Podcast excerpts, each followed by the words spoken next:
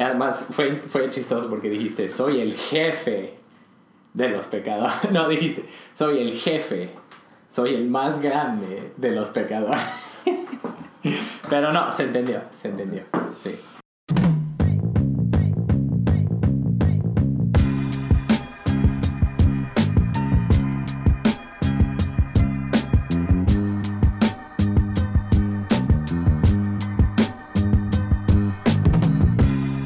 Estás escuchando Teología Pública, una iniciativa para producir recursos para el beneficio de la Iglesia de Cristo. Checa nuestra página web en teologiapublica.com. Mi nombre es Benjamín Jiménez y en el episodio de hoy mi amigo y colaborador Nathan Sutherland nos habla sobre una de las preocupaciones más grandes que él tiene por los pastores, incluso los pastores que son de sana doctrina.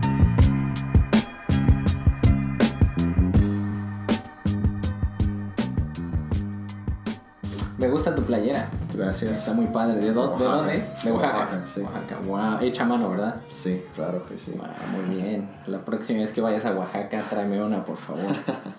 Aunque no la compraste en Oaxaca, ¿verdad? No, unos amigos de la Ciudad de México me la compraron, de hecho. Oh, pues muy bien. Son buenos amigos. Sí. Preséntamelos. Ah, Ya los conozco, ¿verdad? Sí. Sí. Ya los conoces. Sí, oye, ¿cuánto, cuánto tiempo tienes tú sirviendo eh, en el liderazgo, así como, como anciano, en el, digamos, el ministerio pastoral? Tengo como 12 años sirviendo como anciano de una iglesia. Y antes de eso, como otros 3 años aproximadamente, o como pastor de jóvenes, o como plantador, como miembro de un equipo de plantación de iglesia. Entonces, quizás como unos casi 15 años en total. No, pues está muy Bueno. bien. Qué bueno, gracias a Dios. Sí, por la gracia de Dios. Sí, y en tu experiencia, eh, ¿cuál dirías tú que es uno de los peligros más grandes en el ministerio? Pues una de las cosas que hay, hay varias, obviamente, tenemos eh, algunas que quizás son más obvias que otras, como la Biblia misma nos advierte mucho de la, del orgullo, especialmente para los líderes jóvenes. Y pienso que uno que a veces ah, no se nota o no hablamos tanto de la importancia de eso, que sí me preocupa mucho, es lo de una falta de rendición de cuentas una falta de relaciones ah, cercanas con otros hombres, en otros líderes en la iglesia. Idealmente pienso que, un, que el liderazgo de la iglesia debe, debe ser ah, compuesto de una pluralidad de ancianos, que haya una cercanía entre ellos, donde hay, haya, donde haya esa confianza de poder compartir los unos con los otros ah, las cosas profundas del corazón, las luchas, ah, y de, de poder atacar esas cosas y hablar de esas cosas cuando todavía eh, son más pensamientos, luchas, antes de que lleguen a ser cosas ah, ya más grandes, ah, de poder llegar a raíz de estoy luchando con esto y aquello, de confesar eso a mi hermano para que él pueda orar por mí, para que esa, ese pecado o esa tentación eh, eh, esté expuesta a la luz.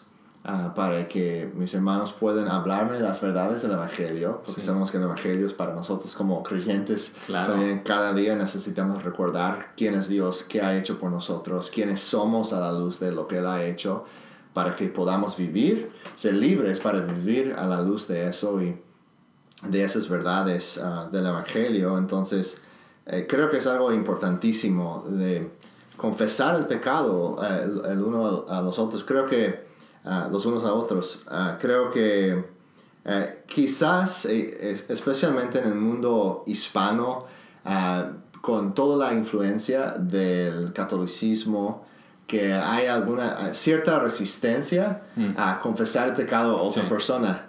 Ah, porque pensamos, bueno, no, no tengo que hacer eso, puedo Solo ir- es entre yo y Dios, Jesucristo ¿verdad? es el No, único no mediador. un mediador, sí. Ah, pero Santiago dice en Santiago 5, ah, versículo 16, por tanto, confiésense sus pecados unos a otros Mm. y oran unos por otros para que sean sanados. Y entonces vemos que eso es algo bíblico. Obviamente yo no tengo el poder para perdonar tu pecado, pero creo que Dios usa eso. Él usa a, a nuestros hermanos para escuchar uh, las luchas uh, de nuestro corazón o las cosas con las cuales estamos batallando y los usa para, para ese proceso de, de, de, sanidad.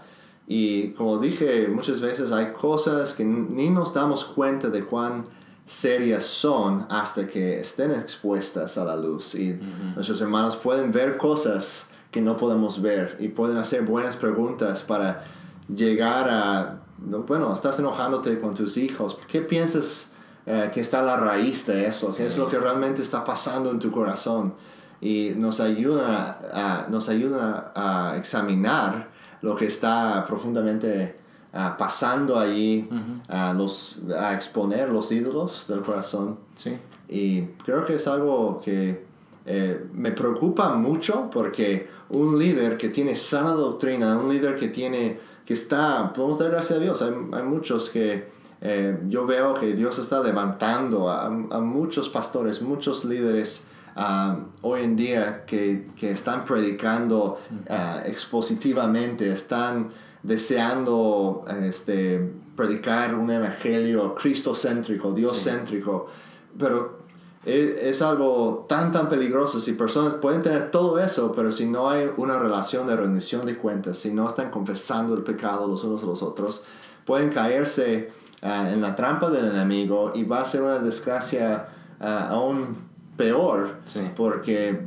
puede desanimar mucho. Yo sé que en mi vida personal he visto uh, líderes que yo respetaba mucho, uh -huh. que eran de sana doctrina, que predicaban un evangelio puro, pero en un momento dado dejaron de creer ese evangelio, dejaron de realmente uh, predicar el evangelio a ellos mismos o quizás no, no tenían esa cercanía o esa intimidad uh -huh. con, con otros hermanos que podían en el sentido de, de, poder confesar el pecado, de, de exponer sus cosas y, uh -huh. y, creo que eso conduce a sí. mucho, muchos problemas y, sí, y yo creo testimonio.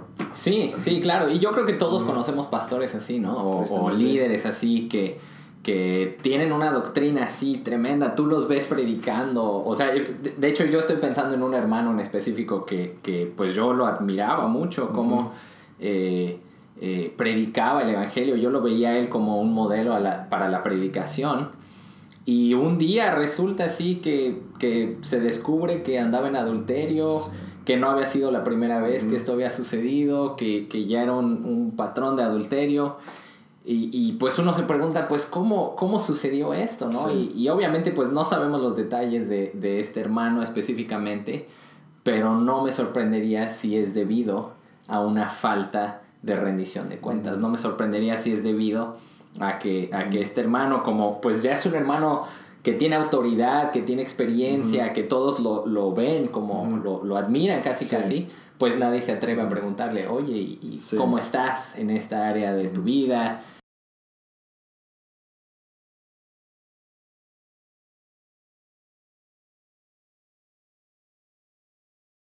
Y, y otra cosa que también pienso es que no es, por ejemplo, hablando del, adu del adulterio o a lo mejor la, la, pornografía o algo así, no creo que sean cosas que suceden de un día para otro. Uh -huh. O sea, no es que, no es que te cometes pastor o, o, líder y boom, ya caes en adulterio, sino que es algo que va entrando a tu corazón poco uh -huh. a poco. Sí. Pero yo creo que una, una ventaja muy grande de tener un, un grupo de rendición de cuentas, de, de tener otros hermanos a quienes yo les tengo que responder, me ayuda a prevenir ese camino. Sí, exactamente. Que me va a llevar a, a, un pecado grave, ¿no? Sí. Y puede existir como una idea completamente falsa de que el pastor está como en otro nivel. Mm, sí. O cierto miedo de que si yo confieso a esos hermanos, quizás otros en mi iglesia que son, no son líderes, uh, si, si tú estás trabajando como pastor solo y no hay ningún otro anciano o sientes que no o sea, eso es algo muy peligroso. Y especialmente para nosotros que creemos en el Evangelio, en la centralidad del Evangelio, la justificación por fe, mm. de que yo no necesito mi, mi sentido de valor o mi seguridad no se basa en lo que piensan los hermanos de mí. Mm -hmm. no, se, no se basa en que si este hermano de mi iglesia sabe que yo también lucho, uh, se basa en lo que Cristo hizo por mí. Entonces, recordando el Evangelio, recordando mi justificación por medio de la gracia de Dios, por la fe en Jesucristo, me, me ayuda a tener esa libertad para poder, ah, claro, con, con alguien con la cual tengo algo de confianza, ¿no? Con toda la iglesia, dice, ah, estoy luchando con eso. Sí, no.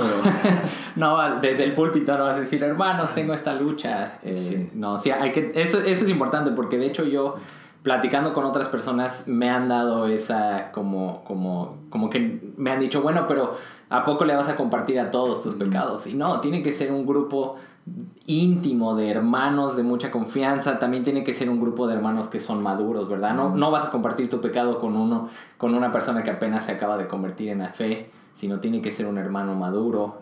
Por ejemplo, nosotros eh, pues tenemos este, esta rendición de cuentas entre nosotros como ancianos, ¿verdad? Tú, Jordan, yo. Sí.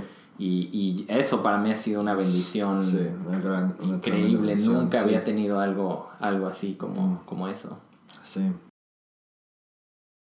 Entonces, deseamos darles la exhortación de que si tú estás sirviendo como pastor, como anciano, cualquier posición de liderazgo, uh, o solo sirviendo en la iglesia de alguna manera, eso es algo tan, tan importante podemos ser muy orgullosos y decir, bueno, puedo ir directamente a Dios por medio de Jesucristo, no necesito a mis hermanos. Y, y claro, sabemos que Jesucristo es nuestro único mediador, pero Jesucristo también nos ha dado hermanos y la palabra de Dios que Jesucristo ha inspirado nos dice de que Él trabaja a través Um, de, de, la iglesia por medio de los dones que el Espíritu Santo da a nuestros hermanos. Necesitamos los unos a los otros. Sí, de hecho, de hecho, yo creo que muchas veces, no siempre, pero muchas veces cuando una persona dice, no, solamente es entre yo y Dios, eso para mí me suena más bien como una excusa. Sí. Cuando, cuando una persona está metida en pecado y dice, no, sí, ya lo voy a confesar a Dios y ya voy a superar este pecado no creo que vayan a superar ese pecado nunca si no se lo confiesan a alguien más, eh, porque no estamos trayendo el pecado a la luz, estamos jugando con Dios básicamente, estamos diciendo, no, sí, ya lo confieso a Dios, pero, pero Dios quiere que ese pecado sea traído a la luz, o esa lucha, esa batalla, no tiene que ser un pecado así tremendo, simplemente puede ser reconocer una tendencia en, nosotros mismos y decir, por mí, hermanos, oren por mí porque, porque tengo esta tentación, estoy inclinado a esto, etc. Y tener la humildad de, considerar que Dios, el Espíritu Santo, puede usar a otro hermano también para sondear las cosas de mi corazón. Martín Lutero dijo, cuando les exhorto a confesar sus pecados a sus hermanos, sencillamente los estoy exhortando, les estoy exhortando a ser cristianos. En otras palabras, él, él pensaba que la confesión de pecados a nuestros hermanos en Cristo era una parte normal y vital de la vida cristiana. Sí. Muy bien. Bueno, pues gracias por responder a esa pregunta. Y pues algo más que quieras agregar. Pienso que es, es todo, solo otra vez les exhorto si no estás actualmente en una relación de rendición de cuentas, que encuentres a alguien ah, con la cual puedes empezar a hacer eso y que sea algo que también que haya esa confianza y a lo mejor va a ser un proceso, pero con la meta de que crezcan en esa amistad para que no solo es una persona compartiendo con otra, sino que los dos están compartiendo y abriéndose. Y un grupo de tres personas, ah, ya llegando cuatro o cinco puede ser un poquito más difícil, pero Pienso que tres ah, o cuatro es un buen número. Sabemos que Jesús llamó a, a, Juan y Jacobo y Pedro a formar un grupo más íntimo de sus seguidores y quizás hay un, hay un modelo, un patrón ahí para nosotros. Sí. Y, y, pues creo que es esencial que sea hombres con hombres, ¿verdad? Sí. Mujeres con mujeres. Sí. No, no es nada... No, no vayas a compartir tu pecado con una hermana de la iglesia. No, no. Y, y también, por ejemplo, ¿qué, ¿qué le recomendarías a un hermano que a lo mejor es líder? Eh, en una iglesia, pero él es el único pastor, que no, tiene, que no tiene un grupo de ancianos ni nada. ¿Qué, ¿Cuál sería tu recomendación? Que encuentre el hermano más maduro que está en su congregación y pues debe, de todos modos, si no hay otros ancianos, debe estar trabajando así a levantar otros líderes. Eso, eso va a ser otro video, ¿verdad? La pluralidad de ancianos, pero...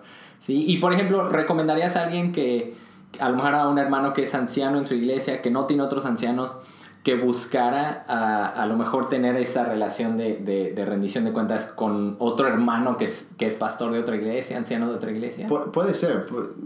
Hemos tenido eso en nuestra comunidad. Hay hermanos que tienen una doctrina semejante, donde hay confianza y aún donde hay ciertas diferencias quizás más pequeñas en la doctrina, pero unidos en nuestro, nuestro compromiso al Evangelio, sí puede funcionar, uh, pero también uh, ese puede ser un proceso de de crecer y, y desarrollar esa esas relaciones de amistad toma, toma tiempo. No es algo que puede solo llegar y decir, bueno, pero a veces lo que, el problema eh, con, tanto con líderes como con cualquier otra persona de iglesia es, es que esperamos demasiado tiempo. Hay un problema en el matrimonio, ¿verdad? Y no, nadie, el esposo no comparte con nadie, la mujer no comparte con nadie y ya están a punto de divorciarse, dicen, híjole, vamos a ir a buscar ayuda de un pastor, un consejero, y ya es casi demasiado tarde. Entonces, eso también de, de, manera práctica ayuda mucho para, para fortalecer las relaciones entre la dentro de la iglesia, entre los hermanos, entre los matrimonios, uh, en las familias. Es algo muy saludable para, para todos. Sí, es, es preventivo, ¿verdad? Es, es, algo, es una lucha contra el pecado proactiva, no es nada más como reaccionar, sino es, es algo preventivo, proactivo. pues muy bien, pues sí, hermanos, les, los animamos a que realmente busquen eso, busquen una rendición de cuentas, una confesión de pecados. Y pues gracias nuevamente por compartir esta información.